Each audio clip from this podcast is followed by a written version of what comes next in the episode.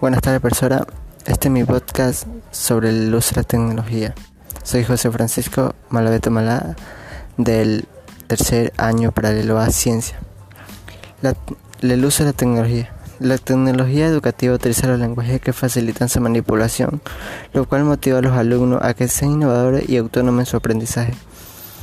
Con herramientas tecnológicas que se aplican en la educación, el docente tiene que diseñar nuevas estrategias de enseñanza y aprendizaje para que los estudiantes sean capaces de desarrollar sus habilidades de razonamiento para el uso tecnológico de información.